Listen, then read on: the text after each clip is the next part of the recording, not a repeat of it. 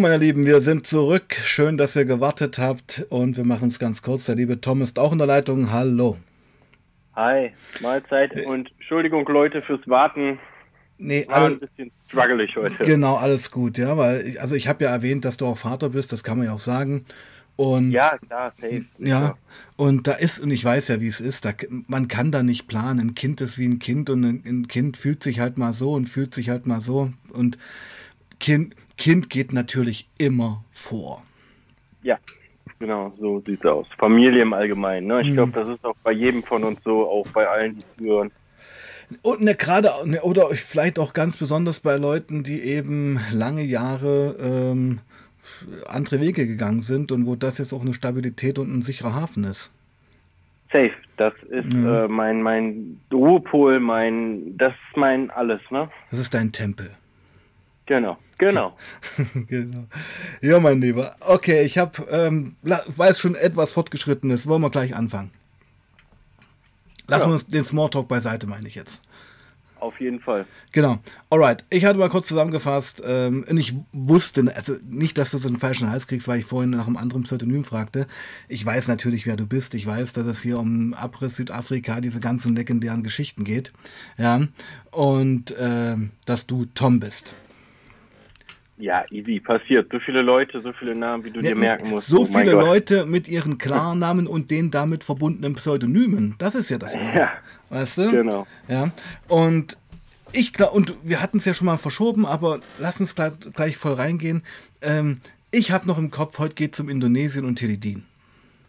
Genau, so mehr oder weniger. Ich denke, wir werden nicht die ganze Folge damit vollkriegen. Ja, nee, muss auch Das nicht. Ist, äh, Du, Buddy, wenn wir hier bis halb zehn machen, so auf gute 45 Minuten, für dich war der Tag auch stressig, ist völlig okay für mich. Dann lieber noch einen zweiten Stream.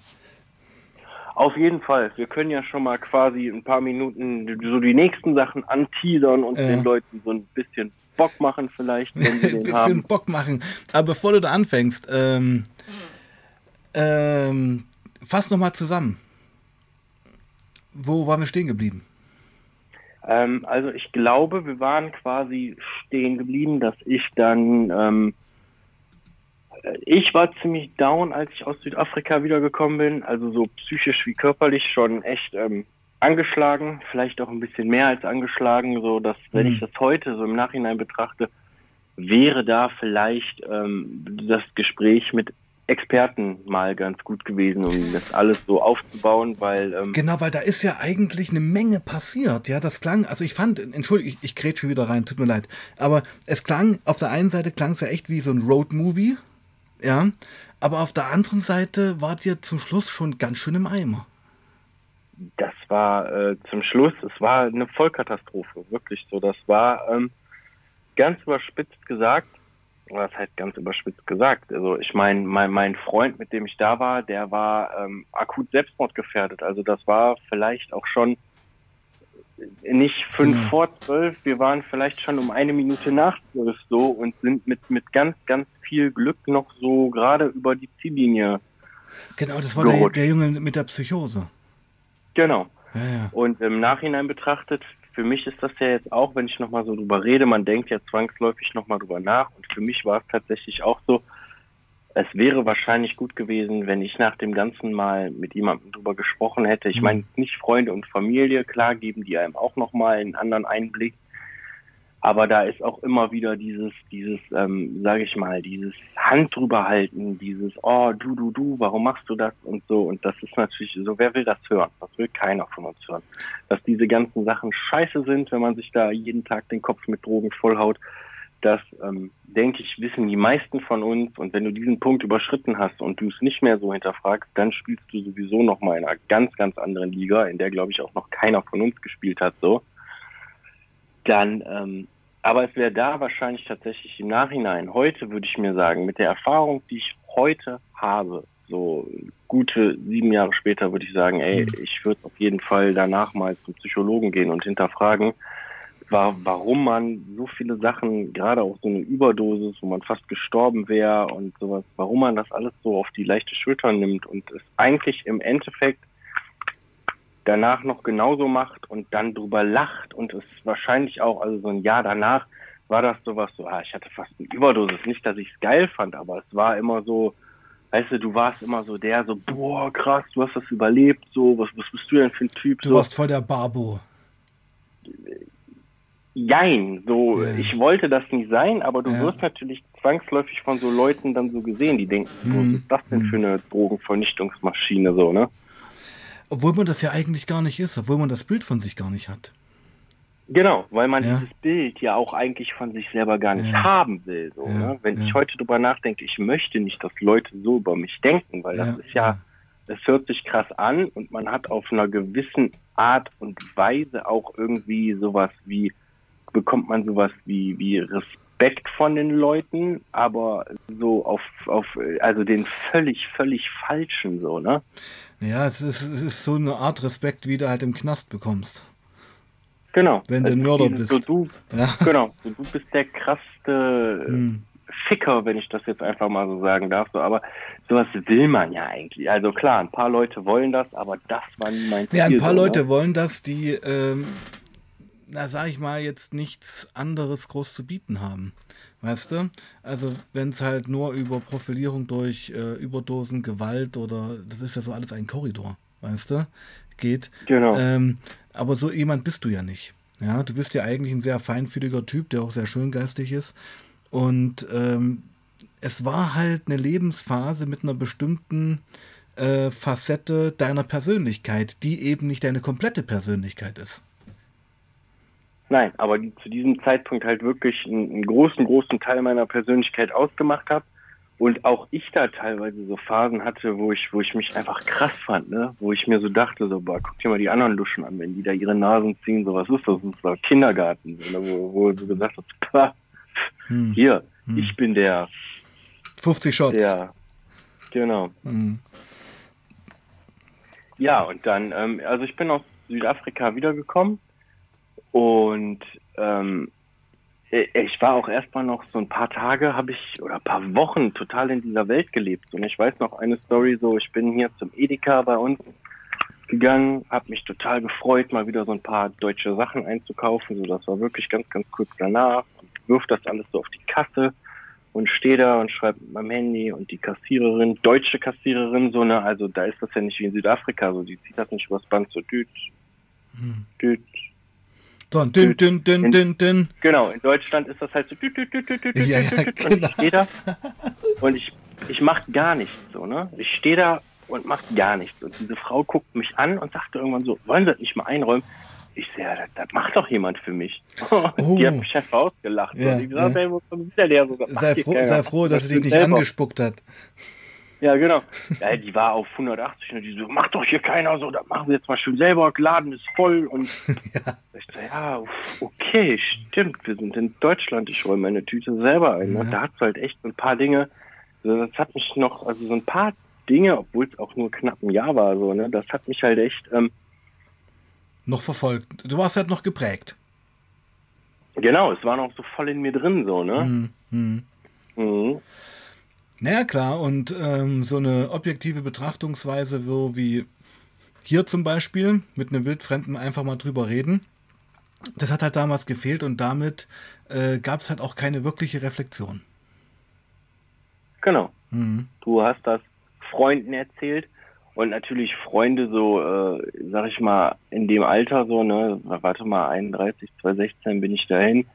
Äh, ja, so mit in deinem Freundeskreis, sag ich mal, so von 22 bis 29, die waren alles, boah, krass, was du da gemacht hast. Neidisch, da neidisch. Hast, heftig. Genau, neidisch, das war diese Anerkennung wieder, ne, Ja, was ja. ich gerade meinte, diese, Fear and falsche Loathing, genau, diese, dieses Filmreife. mhm. Mhm. Ja, und ich habe dann ähm, tatsächlich auch, ich habe vorher die ganze Zeit gearbeitet. Ich bin dann erstmal zum Amt, habe äh, Arbeitslosengeld beantragt. Das war dadurch, dass ich eigentlich auch so für die Gastronomie nicht schlecht verdient habe, habe ich schon eine ganze, ganze Menge Geld von denen bekommen Mhm. und habe halt einfach so in den Tag reingelebt. Ne? War nebenbei noch so ein bisschen Schwarzarbeiten. Also ich hatte echt, also um Geld musste ich mir keine Sorgen machen.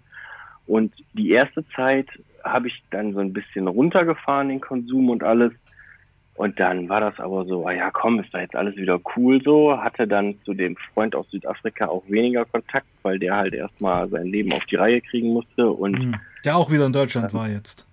Genau, mhm. und ich habe den da ja in Südafrika quasi so im, im Rahmen meiner, meiner Möglichkeiten ähm, versorgt und versucht, den zu behandeln. Also mhm. ihr wisst jetzt, wie ich das meine, ich bin kein Arzt, aber so dieses gut zureden, mhm. manche Hintergründe vielleicht auch einfach erklären und so.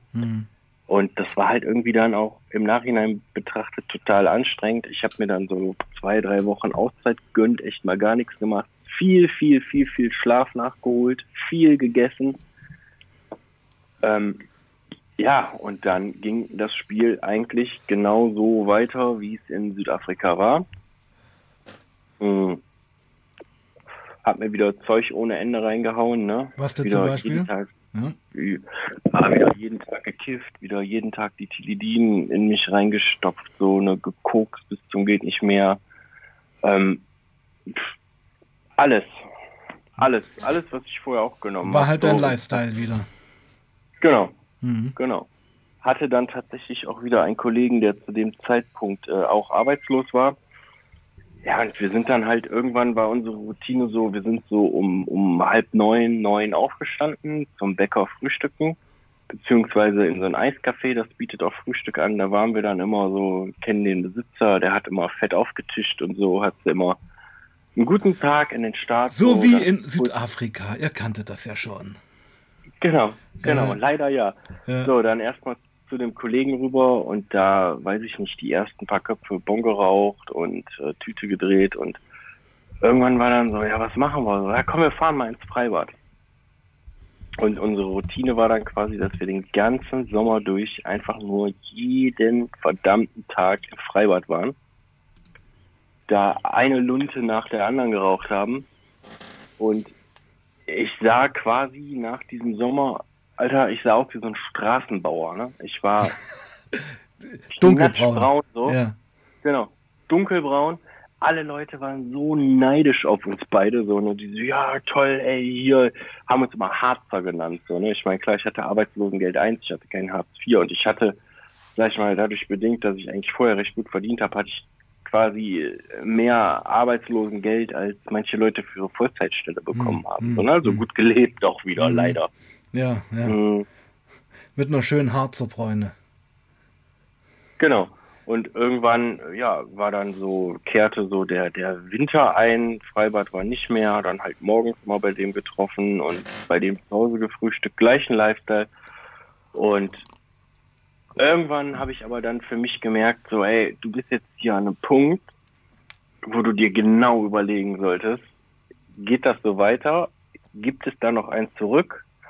Oder bist du vielleicht wirklich auf dem Weg, in was reinzurutschen, was schwerwiegender enden könnte? Wie alt warst du da? Ich war da, jetzt lass mich nicht lügen, ich bin jetzt 31, ich bin 2016 nach Afrika, ja, das wird so, so Anfang 2017 gewesen sein. Ich war da jetzt so, das war ja eigentlich die Frage, äh, Mitte 20. 3, 6, so, ja, genau, so 25, 26. Mhm. Du, ich kenne das, also du stellst dir halt dann die Frage, scheiße Mann, du bist jetzt Mitte 20, Jugend eigentlich vorbei, ja, Erwachsener und das ist dein Leben und das geht jetzt so die nächsten 40 Jahre weiter. Das sind die Fragen, die da in den Kopf genau. kamen. Mhm du siehst dann halt quasi auch, wenn du dann abends mit Leuten feiern gehst, ey, du siehst, die fahren alle mit jetzt nicht übertriebenen Autos vor, aber halt mit schicken, dicken Mittelklassewagen, mhm. so, ne?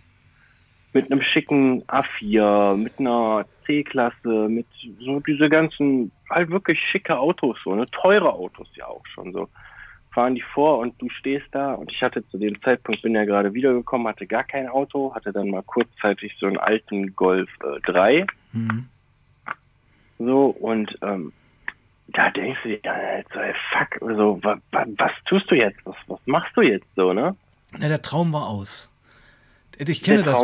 Ich kenne das beide. Ich habe ja auch ein Jahr in Bali gelebt und noch ein Jahr in Australien. Ähm, das, das ist halt alles kein, kein Dauerzustand, ja. Also dieses Exotische, was du hattest, den absoluten Abriss, der knallt halt dann umso härter rein, wenn du zurück im deutschen Alltag bist und erstmal wirklich begreifst, ja, wo stehe ich eigentlich? Ja. Ja, eigentlich habe ich ja nichts. Das war zwar eine geile vor Zeit, aber 50 äh, Jahre liegen ja noch vor mir. Klar, dann penetriert dich das Arbeitsamt. So, ne? Ja. Die möchten natürlich auch was von dir, damit du Geld bekommst. Hm. So, und ähm, ja, ich habe mich da dann halt immer krank schreiben lassen. Das heißt, ich war nicht einmal beim Arbeitsamt, habe da einfach nur Kohle kassiert, eigentlich auch voll asozial. Ich weiß, da kann jetzt auch jeder von mir denken, was er will. Aber ich denke, jeder oder du auch, du warst ja auch in so einer Lage, wo Drogen eigentlich ähm, deinen Alltag kontrolliert haben. So ist halt für dich so, ey, scheiß drauf, so. Ja, ich würde mal sagen, Egal. es gibt Schlimmeres. Genau. Hm. So, für mich war halt immer, ey, so, solange ich meine Kohle bekomme, ey, sollen die mir da schreiben, was die wollen, so, ne? Hm. Hm. Ja, und naja, dann, du hast dich halt eingenistet. Genau. Hm. Und dann fing das aber bei mir, also ich will jetzt nicht sagen, dass ich eine Depression habe, das war eher wie so eine, wie so eine äh, verfrühte Midlife-Crisis, so. Das war so. das, das meine ich doch, genau. Da, darauf wollte ich ja hinaus. Ja. Also ich finde genau. 25 so bis 30, da passiert was in einem. Das ist halt so, finde ich, die wilden Jugendjahre sind vorbei. Das merkst du spätestens, wenn du in den Club kommst und die Leute werden langsam zehn Jahre jünger als du. Weißt du wie? Genau. Ja, und du fragst und dann Vor allem hast, auch hm? da rauskommst und äh, einfach total geschädigt bist. So, weißt du, die anderen kommen raus, die wollen noch weiterziehen und du bist eigentlich schon so auf dem Level, ich will nach Hause. Ja, genau. Ja, Egal wie viel aufputschende Drogen in mir stecken, so weißt du, weil irgendwann ist es ja auch, äh, ich habe halt da viel Speed und viel Ecstasy konsumiert. Crystal war ja mehr so ein Kapstadt-Ding, aber da habe ich das auch gemerkt. Klar bist du nach dem dritten, vierten Tag noch wach, aber du hast einfach keinen Bock mehr. Ja, und der Abklatsch und die Regenerationsphase, die knallt da dann irgendwann, wenn du so mit 30 wirst, du rein. Ich meine, du bist halt nicht mehr 16. Ja, dein Körper genau. stemmt das nicht mehr so.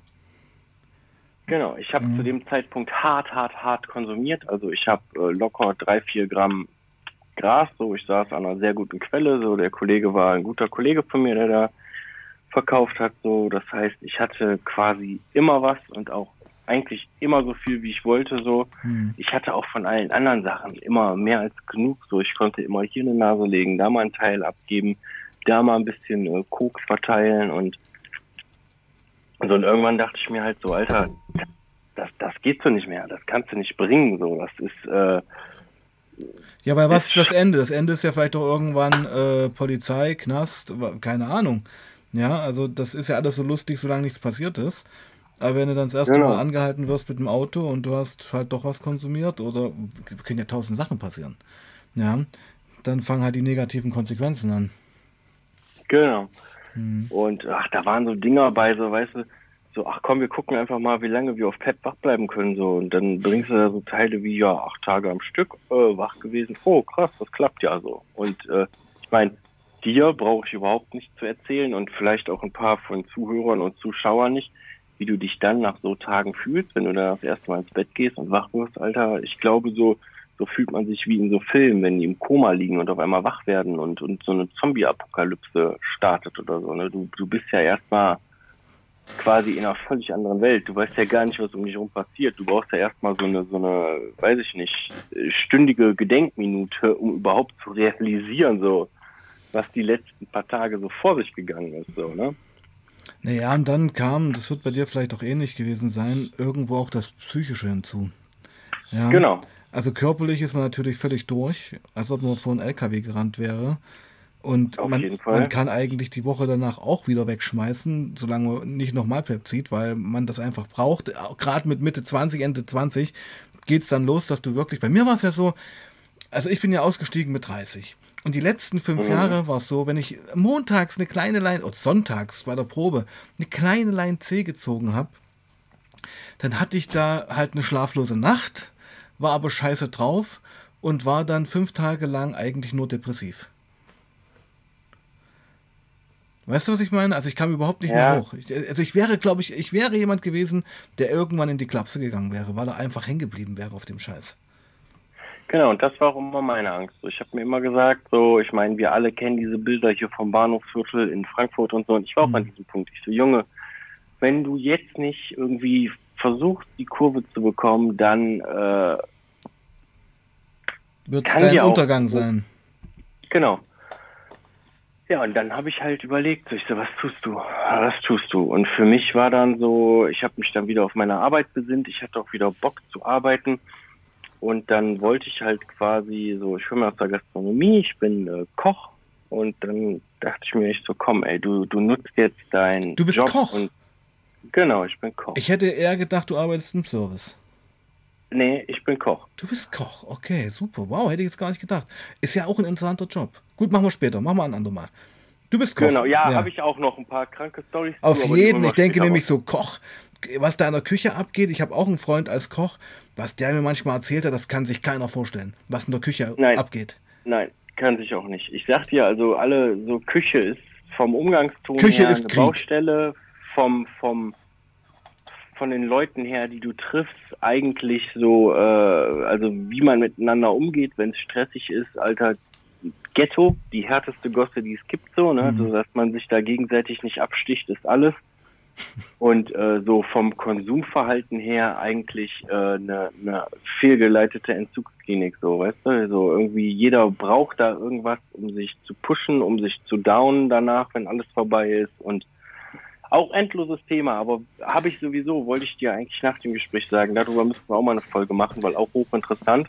Äh, Machen wir unbedingt, und das werden bestimmt noch mehrere, aber also ist schon gebongt. Ich freue mich auf absolut geile ähm, Koch ist, äh, Küche ist Krieg Geschichten. Ja. Aber jetzt gehen wir erstmal in dem Korridor weiter. Also du wolltest, Genau. du hast, wolltest wieder in den alten Job zurück, du hast gemerkt, Buddy, du musst einen Arsch hochkriegen, so, so geht das nicht weiter. Genau, für mich war eigentlich in erster Linie war das äh, mit dem Kochen nicht so, boah, ich habe jetzt mega Bock zu kochen und äh, Karriere zu machen oder Hm. sonst irgendwas. Für mich war das, ich nutze diesen Job jetzt, um so weit wie möglich wieder wegzukommen. Ich hatte auch so ein bisschen Fernweh. So weißt du, ich komme aus einer Ja. 1500 Einwohner Stadt, hier ist halt nicht viel los. Hm. Äh, Du siehst immer die gleichen Gesichter, leider auch immer die, die gleichen falschen Gesichter und ich dachte mir dann, ich sag, pass auf, du verpisst dich jetzt irgendwo hin, Wo es schön ist. wo, genau, wo es schön ist, wo man, wo man ähm, arbeiten kann, wo man seine Ruhe hat, wo man vor allem auch einfach mal von dieser ganzen Scheiße wegkommen kann. Kann ich total verstehen. Und dann bin ich, ähm, habe ich mich auf einem Kreuzfahrtschiff beworben. Yes! Oh, Buddy, oh, oh, das wird wild bei dir. Ich merke das schon alles. Ich, ich bin ruhig, ja, erzähl weiter. Genau, ich habe mich auf einem äh, Kreuzfahrtschiff beworben. Die haben mich auch mit Kusshand genommen, weil ich ähm, eigentlich selbst dahin schon mir einen vorzeigbaren Lebenslauf erarbeitet habe. Also da hätte ich auch in andere Häuser gehen können. Also das, äh, das kann man sagen, du hast also anscheinend eine Ausbildung gemacht in einem renommierten Hotel sicherlich. mhm. Ja, ähm, sowas wie Marriott oder sowas in die Richtung geht's bestimmt. Äh, es war ein Privathotel. So. Privathotel? In der Umgebung ist das aber so damals zu dem Zeitpunkt das Ding gewesen. Also Genau. wenn wir Silvester hatten, Also Und, ist es, äh, ist es ja. kein Koch hier in der Fußball-Trainingsbude auf dem Sportplatz in nein, Untergörlitz. nein, ja, genau. nein, überhaupt nicht. Genau, Überhaupt nicht. weil- hab, äh, Das klingt nämlich danach, Also- dass du eigentlich eine sehr elitäre Kochausbildung hast und ich kenne solche Leute, auch in meinem privaten Umfeld. Wenn du da einmal eine gut, gute Ausbildung, guten Arbeitgeber hast, dann steht dir eigentlich die Welt offen. mhm. Mhm. Und so war es auch. Okay. Deswegen ging ja auch in Kapstadt äh, da, ne, dieser Zwei-Sterne-Laden und so, die haben mich auch mit Kusshand genommen. So, es ging alles und ähm, auch natürlich hat der mir noch ein paar Türen geöffnet. Hm. Ja, und dann ähm, dachte ich mir halt so, okay, Schiff. Schiff ist geil. Und ich finde Meer und mich- Schiff geil. Ja, genau, fand ich auch so. Und dann ein Kollege von mir, ein ehemaliger Arbeitskollege, hatte da schon gearbeitet und hatte auch gesagt, ey, komm hier hin. Und für mich war aber eigentlich so, so die, die Kriterien, warum ich da hingegangen bin, war so, ich bin weg von diesen Leuten, die Mhm. mich natürlich, ich will diesen Leuten nicht die Schuld geben, dass ich so gelebt habe, wie ich lebe, aber wenn du immer mit den gleichen Leuten unterwegs bist, immer den gleichen Ja, es Lifestyle ist halt dein Konsumsetting und deine Suchtkollegen gewesen. Genau, und dann wird es sich auch nicht ändern. So, richtig, weißt du? richtig, richtig. Mhm. Ähm, du bist genau wie ich ein Typ, du brauchst halt, wenn du ins Ruder rumreißen willst, einen kompletten Filmriss. Genau. Mhm. Ich muss einen Cut machen und irgendwo, egal wo, irgendwo komplett neu anfangen. Und wenn es am Ende der Welt ist, so wie Südafrika, oder wenn es halt ein Schiff ist, die mich ans Ende der Welt fahren. Mhm. Und für mich war dann halt noch so das Gute auf dem Schiff, die haben halt ähm, krasse Kontrollen wegen Drogen und sowas. Und dann dachte ich mir, ich so, ah, komm, Alter, was Besseres kann dir eigentlich nicht passieren. Du Mhm. kannst da nichts mit hinnehmen, du kannst da nichts organisieren, so, du musst halt einfach normal leben. Also eigentlich eine Entziehungskur mit krassester Beschäftigungstherapie. Genau. Hat auch super funktioniert. Also wenn hier ein Zuhörer irgendwie das gleiche Problem hat und die gleiche Möglichkeit hat, man muss auch gar nicht immer aus, aus äh, der Gastronomie oder so kommen. Ne? Da können auch Einzelhändler hin und alles. Ich will das jetzt gar nicht ausführen, aber wenn da Mhm. jemand Interesse dran hat, gerne mal irgendwie bei YouTube unter die Kommentare schreiben. Ich antworte da gerne. Oder auch in der nächsten Folge. Ähm, ja, und dann habe ich das gemacht. Das hat auch super funktioniert. Ja, warte mal, das Das- interessiert mich. Also du, du, du gehst da ja so schnell durch. Also du bist auf dem Kreuzfahrtschiff angeheuert worden. Ich habe selber angeheuert, genau. Genau, so. Und wo fuhr das denn lang? Was war denn die Route von dem Kreuzfahrtschiff? Das interessiert mich. Ich bin in äh, Kiel aufgestiegen, Ja.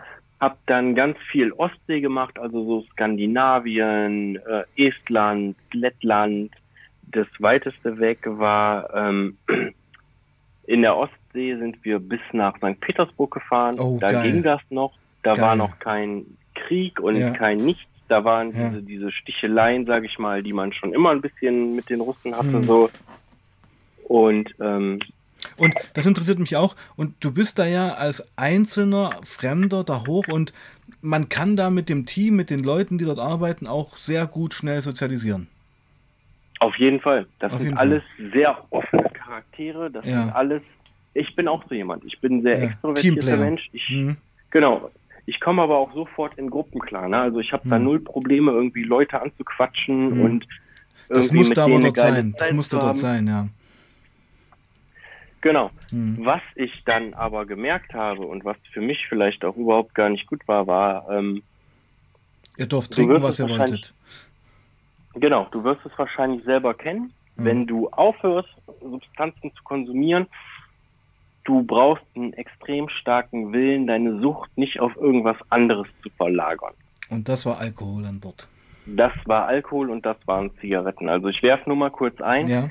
die Stange Zigaretten, ja, wir reden nicht von einer Schachtel oder zwei, sondern von so einer ganz normalen Stange, wie du die hier auch im Kiosk kaufen kannst, hat da 15 Euro gekostet. Weil zollfrei. Genau, weil zollfrei, Mhm. duty free. Und, ähm, Hm. So, das heißt, ich habe schon mal locker irgendwie 30 Kippen am Tag geraucht Okay, krass. und ähm, ein Bier, ein großes Bier, ein 05er Bier hat gekostet 80 Cent. Oh Gott. Äh, Für, für das Personal. Genau. Für die- für die Crew. Euro. Genau, für die Crew, für die Crew. Und ich denke mit So. Absicht. Das ist, denke ich mir nämlich auch, um die Leute cool zu halten. Ah, ja, schon so ein bisschen auf jeden Fall. Du darfst offiziell, ähm, wenn du außer, also Dienst, in der Dienstzeit ist es wie bei jeder Arbeit an Land auch, Alkohol strikt verboten, 00 hast du mehr drauf, falls du mal pusten solltest, falls Leute das merken, dann, ähm, ja, es gibt so Ausnahmen wie Weihnachten und Silvester, da gibt es dann unten ein schönes Menü in der Crew-Messe, das nennt sich da nicht Mhm. Kantine, das nennt sich da Messe. Hm. Da steht dann auch Rotwein, Weißwein und Bier auf dem Tisch. Da darfst du mal, sag ich mal, ein Glas oder anderthalb oder zwei trinken. Da sagt keiner was, da werden ein paar Augen zugedrückt. Aber im Regelfall an jedem anderen normalen Tag hast du halt ähm, auf der Arbeit 0,0 und in deiner Freizeit 0,5 Promille. Wie wird das kontrolliert und wird das umgesetzt? Das wird kontrolliert, im Endeffekt gar nicht. Es wird erst dann kontrolliert, wenn du, wenn du totale Ausfälle hast. Also wenn da jemand ist, der, der nicht mehr gerade ausgehen kann, der da durch die Gegend torkelt, dann wird der kontrolliert. Es gibt halt auch so Leute, die sind dann so hackedicht, die kochen, äh, die, die kotzen da vor, weiß ich nicht, 100 Leuten in Mülleimer. So, da weißt du auch Bescheid. Da geht's dann direkt auf die Krankenstation, Alkoholtest und ähm, da ist es dann Auslegungssache des Kapitäns und der Personal oder des Personalmanagements. Es ist, wenn du Glück hast, kommst du mit dem blauen Auge davon. Wenn du Pech hast, dann ist der nächste Hafen dein Ende der Reise.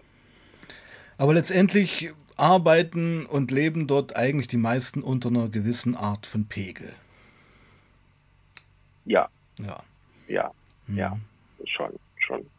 So, und es ist auch da, du, du findest da halt übelst schnell Freunde und Anschluss und nach ein paar Wochen sind diese Leute nicht nur deine Freunde, die sind Freunde, Familie, Kummerkasten. Geht da auch viel untereinander, so ähm, sexuell? Das ist äh, ein Puff da. Das ist ein Puff. Ohne zu bezahlen. Also es fängt sofort an, du kannst, also jeder mit jedem eigentlich. Da geht einiges, auf jeden Fall. Wenn du möchtest, wenn du so jemand bist, der da Bock drauf hat, dann kannst du es da richtig krachen lassen. So, ne? okay, ja. Ich kann mich an eine Situation erinnern. Es gibt so, ähm, es gibt ja verschiedene Departments und eins davon ist halt die, äh, ich weiß jetzt gar nicht mehr den Fachausdruck, die bespaßen halt die Leute so, ne? Die gehen hoch Anim und fragen von den Leuten. Genau, so Animateur nicht direkt, halt so, so, so, die kümmern sich so um die Gäste, ne? Ja, die erklären, die reden mit denen.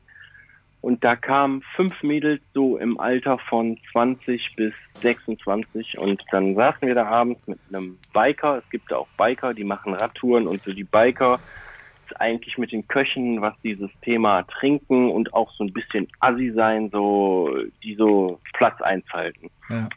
Und dann saß da einer von diesen Bikern übelst besoffen und sagte so zu den Mädels so, ey, passt auf, Freund hin oder her, in äh, zwei Monaten seid ihr alle einmal fremdgegangen. Gebe ich euch Brief und Siegel drauf. Und die so, oh nee, mein Freund, mein Ein und Alles und bla und blub. Und nach anderthalb Monaten hatte keine mehr einen Freund. Also es gibt da so das krasse Beispiel ist, da war ein Mädel, die hat mit ihrem Freund Schluss gemacht, hat sich zwei Gäste genommen und vorne auf manchen Schiffen ist so die Spitze des Schiffes Mhm. So, wo du von der Brücke aus runter gucken kannst, das ist das Crew-Deck. Da kann die Crew sich sonnen, da steht so ein kleiner. Ja, so ein, so ein kleiner, so ein kleiner Vorbau ist das. Genau, du kannst aber mhm. drauf gucken, der ist nicht abgeschlossen. Ja, und ja, darüber ja. sind quasi direkt die Gäste, also die, die, die Suiten der Gäste, die können auf dieses Deck gucken und die können dann auch halt richtig geil raus aufs Meer gucken. Also es ist eine mega, mega Geschichte da. Und äh, die hat sich da dann halt am gleichen Abend, wo sie mit ihrem Freund Schluss gemacht hat, hat sich zwei Gäste gepackt, ist mit denen dahin und hat halt mit denen einen Dreier da oben auf dem Deck gemacht. Mhm. Die äh, Offiziere und der Kapitän hat das oben von der Brücke mitbekommen, haben erstmal über einen Lautsprecher und wenn der mit seinem Lautsprecher anfängt, dann hörst du das auch quasi auf Deck äh, drei, vier, fünf und so, die quasi hinter dir sind, so, ne? Mhm. Und die haben aber nicht aus, also die haben weitergemacht und irgendwann haben die so einen dicken Suchscheinwerfer auf die gerichtet und ähm, ja, die standen dann halt da mitten im Rampenlicht, wie sie sich da gerade vergnügt haben. Und dann hat jeder, der an diesem nächsten Tag an der vorbeigegangen ist, hat der hier so ein, irgendjemand hat damit angefangen, so ein, so ein Fruchtgummi hier, so ein Nimm 2 mhm. in die Hand gedrückt. Nimm 2. Ne, also, ah, jetzt versteht, Nimm 2. Ja, krass, krass, krass, krass. Und du kannst ja nicht weg. Du musst mit den Leuten genau. ja zusammen die nächsten Wochen dein Leben verbringen. Exakt, so sieht's aus. Und du kannst, ähm, ja, halt, genau, du kannst nicht weg, du hast diesen Ruf dann weg. Manche Leute gehen damit cool um, so, mhm. ne, und für manche ist das aber halt auch, wie es im wahren Leben auch ist. Das ist ja im Endeffekt ist eine Form von Mobbing und wir alle wissen, was das anrichten kann, so. Ja, ja. Ja, aber auch so, ne, du kannst da halt, äh, sag ich mal, wenn du, wenn du sechs Monate da bist, kannst du, wenn du gut bist, schaffst du es dir jeden zweiten Tag eine mitzunehmen, so. Von der Crew oder vom, von Passagieren? Ich weiß jetzt gar nicht, ob ich zu viel sage, aber es weiß ja keiner, für welche Reederei ich gefahren bin. Ja, du kannst auch, wenn du richtig geiler Typ bist, schaffst du es auch mal einen Passagier mitzunehmen. Hm, hm. Gibt auch andersrum. Viele, viele ähm, also viele Asiaten, die da arbeiten. Das sind viele Indoneser, das sind viele Buddy, Buddy, Buddy, ich frage das so, weil der, äh, mein Schwager, ja, zwei meiner mhm. Schwäger, die Indonesier sind, Balinesen, arbeiten auf dem Kreuzfahrtschiff. Und, äh, die, Richtig. und die, also es gibt, es muss dort von Balinesen wimmeln. Ähm, Balinesen ja, äh, aber auch, also Indonesier generell. Also ja, ja. Indonesien ist eine große Seefahrernation, genauso wie die Philippinen. Die stellen, glaube ich, zusammen, würde ich jetzt mal behaupten, irgendwie 95 Prozent der, der, der Crew.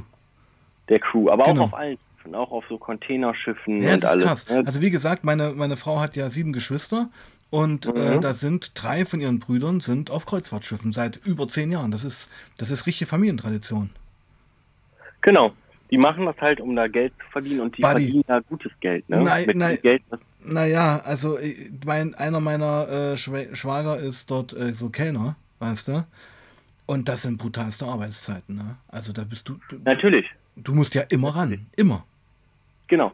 Und die fahren, die Asiaten fahren bei der Reederei, wo ich war, fahren die zehn Monatsverträge. Das heißt, Genau. die sind zehn Monate Genau. jeden Tag am Arbeiten. Von der Familie Jeden weg, Tag. von der Frau weg. Ich, Buddy, also ich sag mal, ich habe in der Familie wirklich Leute, wie mein Schwager, der genauso alt ist wie ich, der eine Frau hat, der ein Kind hat, der und der das in Kauf nimmt, sein Kind nicht aufwachsen zu sehen, seine Frau Ja. nicht zu sehen, um wenigstens ein bisschen Kohle ranzuschaffen.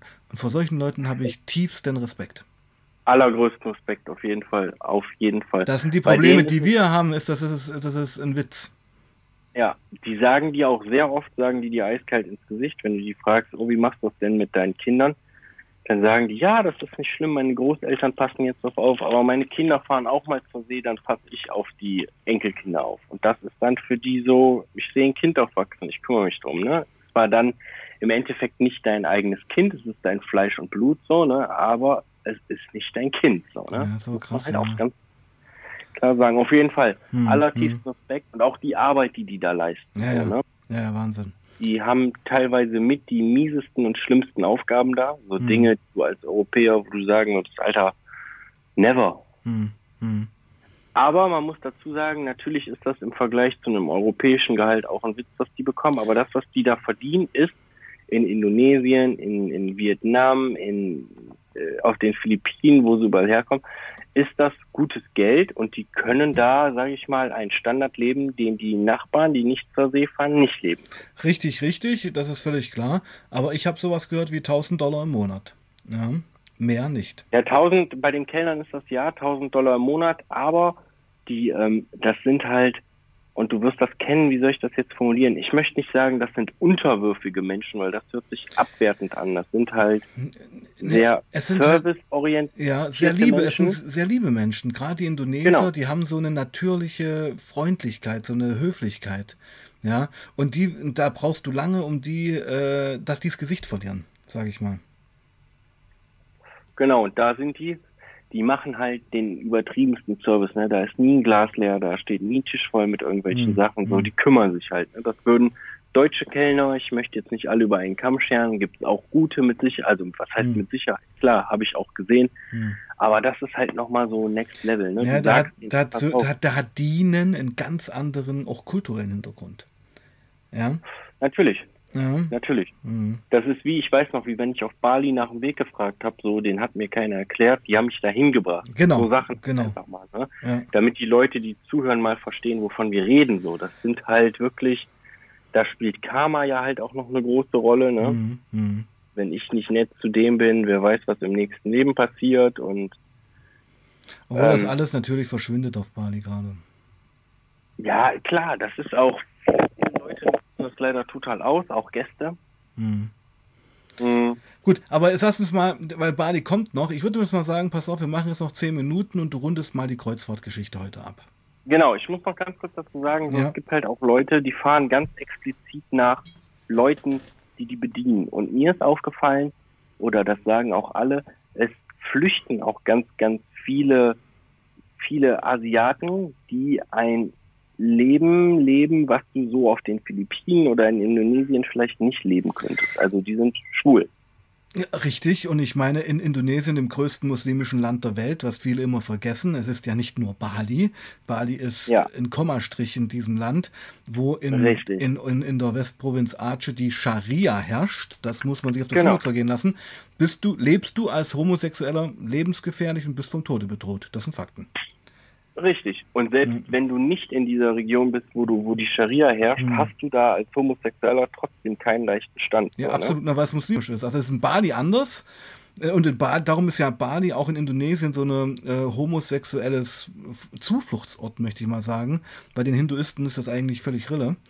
Aber sobald Genau. du da auf Java oder sonst wohin kommst, sogar Lombok schon, ich meine, da ist dann halt der Imam und äh, dann ist die äh, Gesellschaft dementsprechend gefärbt. Schon wieder ein anderes Thema, aber ich bin völlig bei dir. Ja, Richtig. Und für die ist das da halt so ein Safe Space, sage ich mal. genau. Und es gibt dann aber halt zum Beispiel auch so, so Leute, so Deutsche, ich bin überwiegend mit Deutschen gefahren, ähm, die nutzen das dann halt aus. Ne? Die wissen, okay, hier ist ähm, ein homosexueller Kellner und die suchen sich den dann immer aus. Und dann bekommt er halt von denen, also da findet quasi mehr oder weniger unter anderem auch so eine Art Prostitution statt, weil die sagen dann, hey, pass auf, kommst halt abends auf unser Zimmer, wir haben viel Spaß, wir holen ein bisschen Kaviar, dies, das und ähm, dann geht's da zur Sache. Ne? Mhm. Ob die das jetzt immer so wollen und da auch ähm, Bock drauf haben oder ob das wirklich nur des Geldes wegen ist, ich weiß es nicht. Da, ich Bunny, da wird einfach, hinter jeder Form von Prostitution steht irgendwo eine wirtschaftliche Not. Natürlich. Das macht doch Und keiner freiwillig. Sagen, ich finde das halt auch dann hochgradig asozial, Leute in, Dienst, in dieser Art und Weise, also die Not, die nutzen ja quasi einfach die Not der Leute aus. So. Natürlich, das ist doch Prostitution, Prostitution immer. Da, äh, ich, man kann es ja sagen, wo ich früher jung war. Ja, also wirklich auch noch vor Bali und so war ich auch schon ein paar Mal in Asien. Und ich meine, also es begegnete ja fast in jeder Ecke. Ja, in Südostasien. Ich hatte so oft die Chance, da was klar zu machen. Ich habe das nie übers Herz gebracht.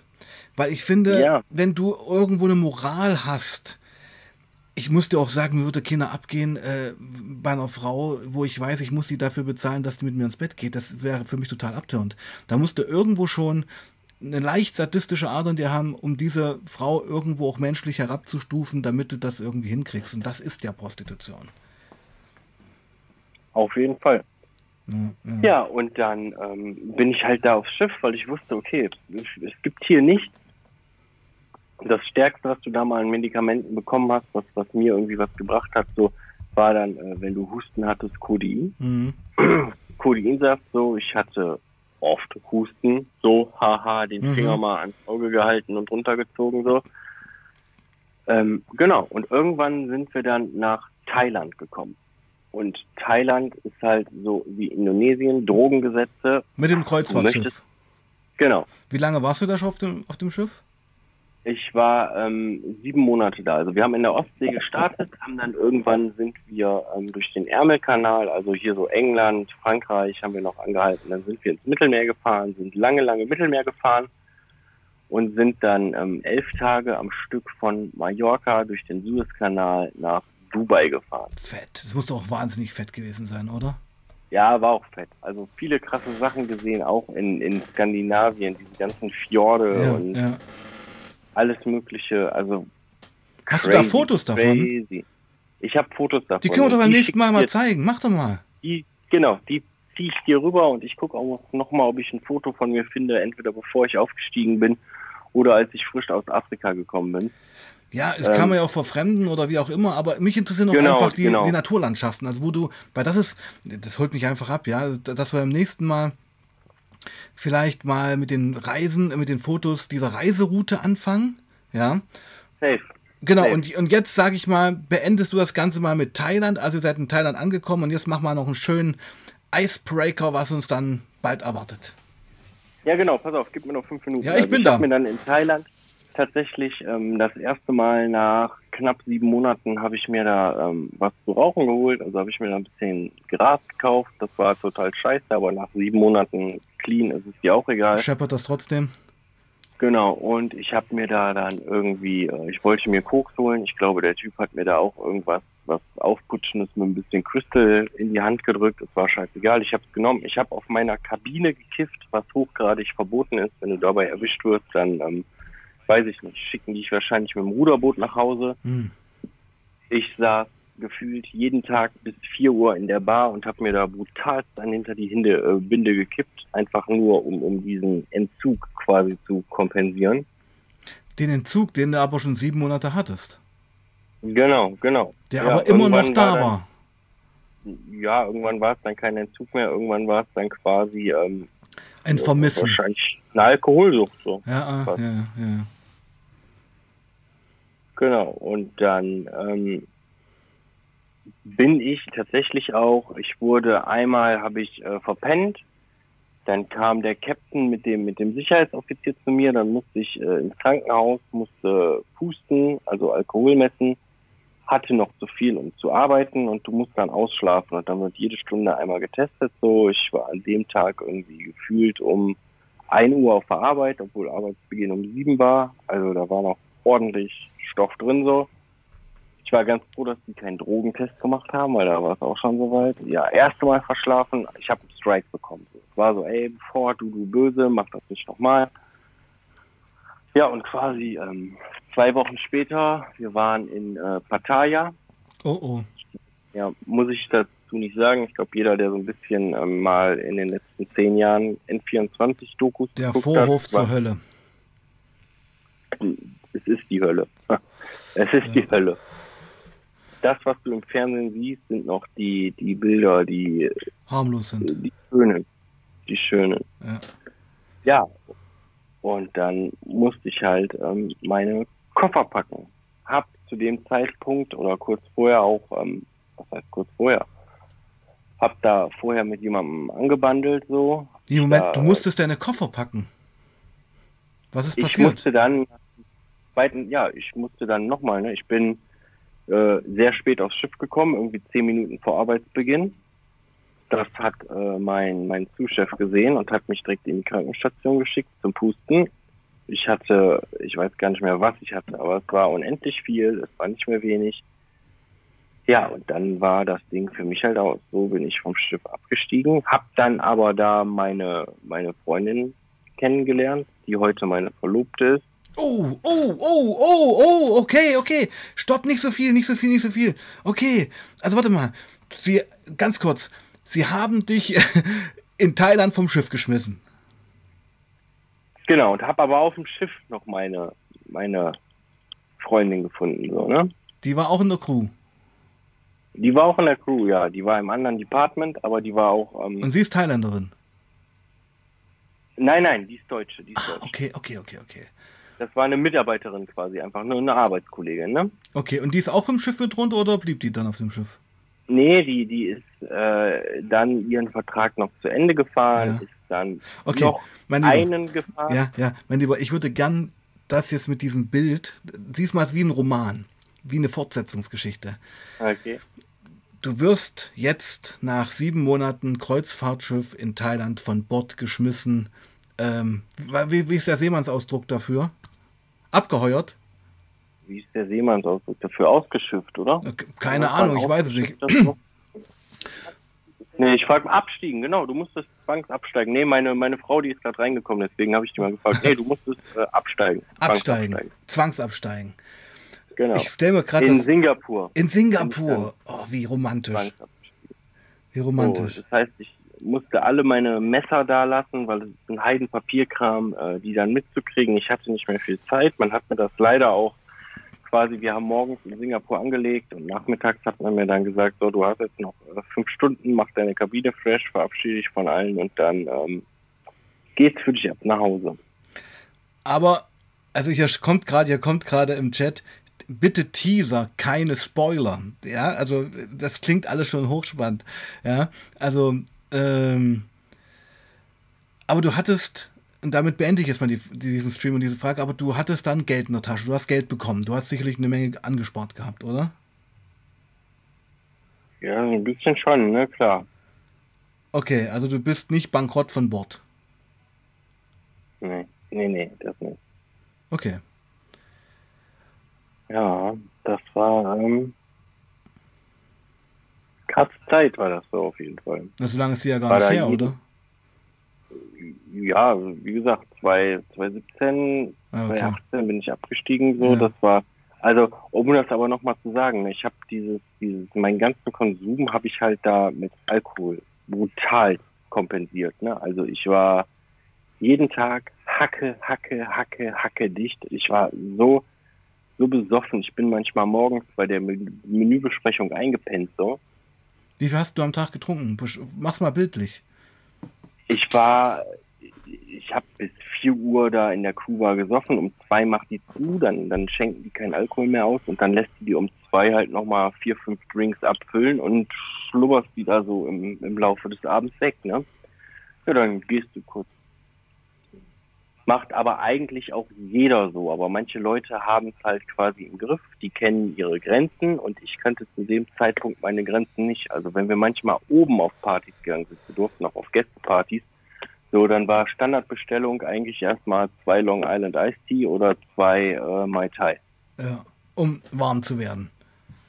Genau, um warm zu werden. So, ja, und dann, äh, wenn die Party da vorbei ist, ist meistens so 12, 1 Uhr, manchmal auch 2, dann rufst du von da oben nochmal eben in der Kuba an, sagst den Jungs Bescheid, was die dir machen sollen. Wenn du gut kannst mit denen, dann machen die das auch. Aber ich war so jemand, ich bin immer wenn ich äh, abends in die Kuba so um 10 reingekommen bin, dann haben die, die Kellner immer erstmal 15 Euro Trinkgeld gekriegt und dann hattest du halt quasi eine, eine leicht, ähm, sag ich mal, dann hattest du diesen, diesen Online-Check-In da, ne? Also mhm. du bist da ganz fix reingekommen immer.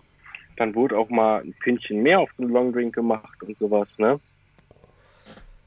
Und ähm, ja, also ich habe da halt wirklich gut, gut, gut ein ständig, jeden Tag über den Durst gesoffen. Also ich kann jetzt, glaube ich, wenn ich überlege, es gab drei Tage, wo ich nicht in der Kuba war, weil ich krank war. Lass es vier sein. Ja, da war immer Vollgas, ne? immer.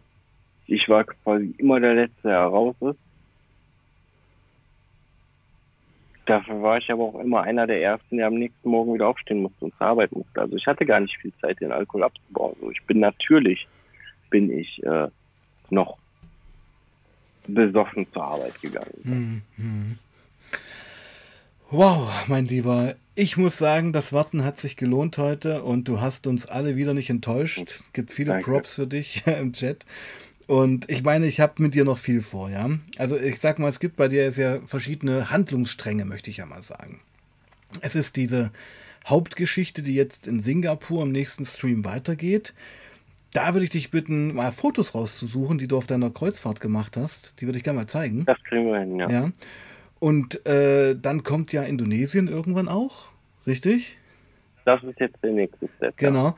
Und dann natürlich Kochstories. Deine Playlist ja, wächst da, und wächst. Da haben wir auch noch einige. Auf jeden Fall. Mhm, so, mhm. also Genau. Was wäre denn jetzt quasi ein krasser Teaser, sag ich mal, nach dieser ganzen Nummer? Nee, du, es ist reicht. Es ist okay. Also wir, wir sind voll dabei, ähm, hier in Singapur vom okay. Bord geschmissen zu werden und was wie geht's jetzt weiter, ist schon ein Teaser genug, finde ich. Weißt du wie? Ja, okay. Ja, weil auch gerade Singapur ist ja auch bekannt für knallharte Drogengesetze. Und ähm, tja, ich, wir, wir warten jetzt einfach mal, wie der Tom mit dem Koffer in der Hand in Singapur im Hafen steht und wie es dann weitergeht. So habe ich das Bild jetzt im Kopf. Ja, das kann man machen. Genau.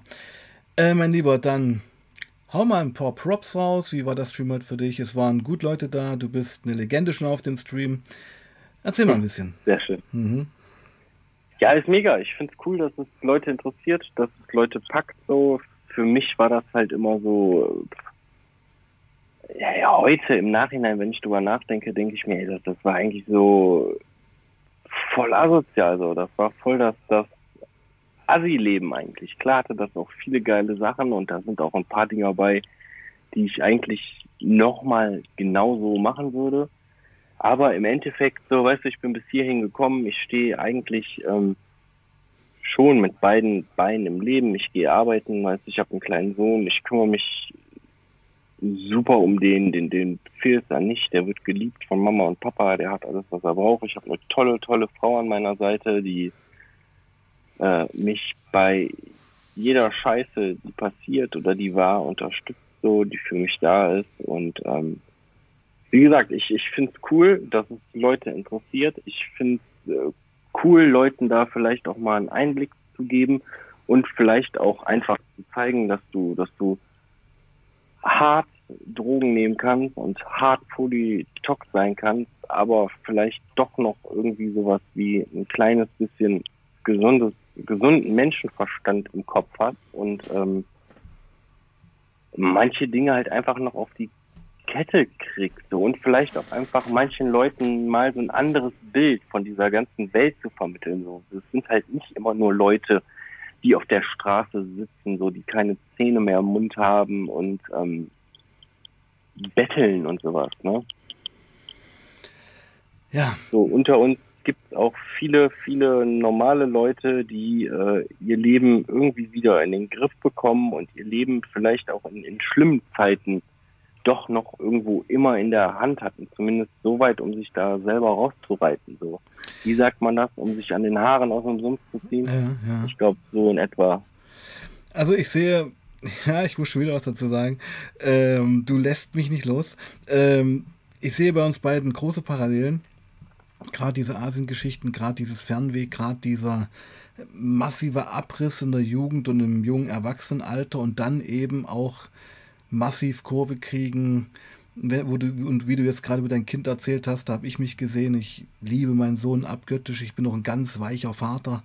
Weißt du, also das ist, ja, ich sag mal, wenn man das Ruder rumgerissen hat, kann natürlich auch alles, was man erlebt hat, auch wieder in sich wieder in totale Liebe bündeln. Und das finde ich gut bei uns beiden, dass das so geklappt hat. Und ich freue mich, dass du da auch so eine stabile Beziehung hast zu deiner Frau und mit dem Kind und so, hey Mann, das ist, das, das ist das Glück auf dieser Welt und darum geht es eigentlich. Tom. Ja. Äh, gut, du wolltest jetzt nichts mehr sagen. okay. Genau, nee, ich habe ich hab gerade zugehört und das, ich, ja. ich, ich war gerade so in Gedanken, ich habe drüber nachgedacht. Ja, genau, genau. So. Ja, Entschuldigung. Ich kann dem da auch eigentlich nichts mehr zufügen, so, da hast du vollkommen recht. Mhm. Und ähm, Gut, in diesem Sinne sagen wir jetzt Amen und ähm, Tom, du bleibst noch kurz in der Leitung. Jawohl. Damit wir einen Termin ausmachen können. War mega, auch wenn es etwas gerne. gedauert hat. Du hast gut geliefert. Und Manchmal lohnt sich das Warten, ja. Nö, also ich, ich wusste, dass das heute wieder gut wird. Und darum genau. ist es auch kein Thema. Und natürlich von Vater zu Vater ist das natürlich ja. auch kein Thema. Also. Genau. Ich wünsche allen Leuten, die zugehört haben, auf jeden Fall noch äh, ein schönes Wochenende. Freut mich, dass ihr immer dabei seid. Freut mich, dass ich euch irgendwie mit so ein paar Dingen abholen kann und äh, euch das Bock macht zuzuhören und äh, gibt mir auch so ein bisschen Motivation, vielleicht nochmal so in meinem Kopf rumzukramen, was ich da noch alles so finde.